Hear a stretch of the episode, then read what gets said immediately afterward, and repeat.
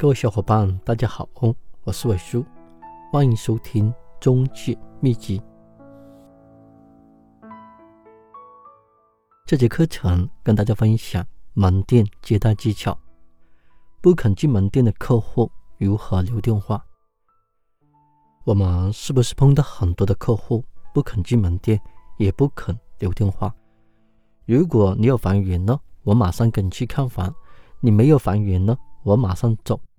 客户怕留电话，怕中介老是骚扰他，所以很多客户都不肯留电话。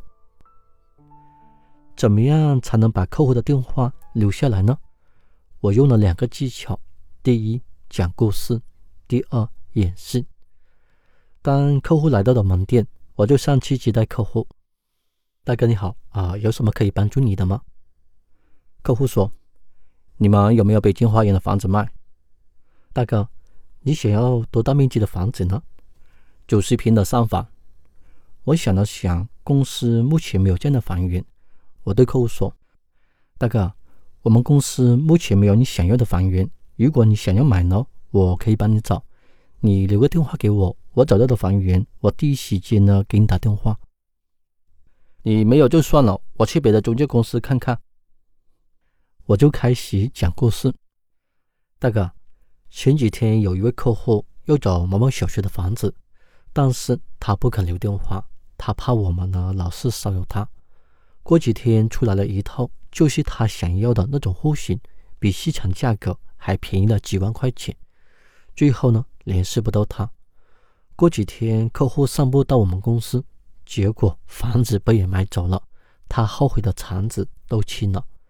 大哥啊，你留个电话给我。我有房源呢，我就给你打电话；如果没有房源呢，我是绝对不会给你打电话。如果客户还是不肯留电话，我就用第二招演示。我马上对客户说：“大哥，我同事好像有一套房源，你稍等，我问一下他。”然后我朝店里的同事说：“啊，老张，你那套北京花园的三房卖了吗？客户想现在看房，你现在打个电话给房东。”看房东有没有时间开门看房。我说完了，给老张一个眼神，右眼眨了眨。老张看到我的动作，嗯，好的。然后老张拿起电话，假装打电话给房东。老张拿着电话，自言自语的说：“黄哥你好啊，我是小张啊，我想问问你那套北京花园的三房卖了吗？嗯，没有卖是吗？客户想现在看房可以吗？哦哦，明天是吗？”哦，明天大概几点呢？时间能不能确定呢？嗯，好的，好的，好的。嗯，拜拜。然后老张对我说：“房东说明天可以看房，但是时间呢还不能确定。”我对客户说：“啊，大哥，明天我约好房东，我第一时间给你打电话。你的电话是多少呢？”我说完了，马上掏出手机记客户的电话。一般想买房的客户都会留电话。因为我已经约好明天去看房，我经常用这一招呢，把很多客户的电话留了下来，也成交了好几单。如果客户还是不肯留电话呢，证明客户不是想买房的，他只是过来呢打听价格。客户留了电话，我第一时间呢帮客户找房源，找到的房源，第二天约客户去看房。所以上门的客户呢，我们想尽一切办法把客户的电话。留下来才是最重要的。现在是网络的时代，真正上门的客户没几个，一般上门的客户都是诚心买房的。还有很多房东想卖房，站在店门口不肯进店，也不肯留电话，因为房东不清楚市场的价格，也不清楚市场的行情，所以只是想打听价格。房东想卖房。但是怕卖便宜了，我还是用同样的套路。我对房东说：“啊，大哥，我同事有位客户，他比较诚心买房，他可能出的价格比较高，要不呢，先带他去看房，看客户出什么价格再说。